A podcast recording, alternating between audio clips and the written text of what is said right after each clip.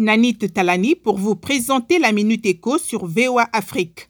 La Commission namibienne de la concurrence a bloqué la vente des parts de la société allemande Schwenk dans Orongo Cement que West China veut acquérir à 870 millions de dollars. Le régulateur craint que cette acquisition ne conduise à une concurrence déloyale sur le marché local, car West China détient déjà une participation majoritaire dans une autre cimenterie. Les parts de dans Orongo, la plus grande cimenterie de la Namibie, que la société chinoise veut acheter s'élèvent à 69,8%. L'Égypte et le Soudan demandent la suspension des négociations en cours sur la construction d'un méga barrage par Addis Abeba sur le Nil. Les deux pays exigent d'abord des consultations internes sur la proposition éthiopienne qui, selon eux, viole la décision prise lors du sommet de l'Union africaine le 21 juillet.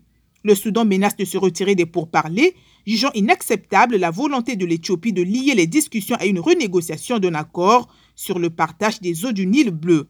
Pour terminer, environ 55% des compagnies aériennes envisagent des réductions d'effectifs dans les 12 mois à venir en raison d'une reprise du trafic aérien freiné par les incertitudes liées au Covid-19 selon l'Association internationale du transport aérien. 45% des dirigeants des compagnies aériennes ont déjà réduit leurs effectifs en raison du trafic devenu trop faible. Environ 57% des dirigeants s'attendent à un recul et pensent que les prix des billets pourraient baisser en raison de la faible reprise de la demande.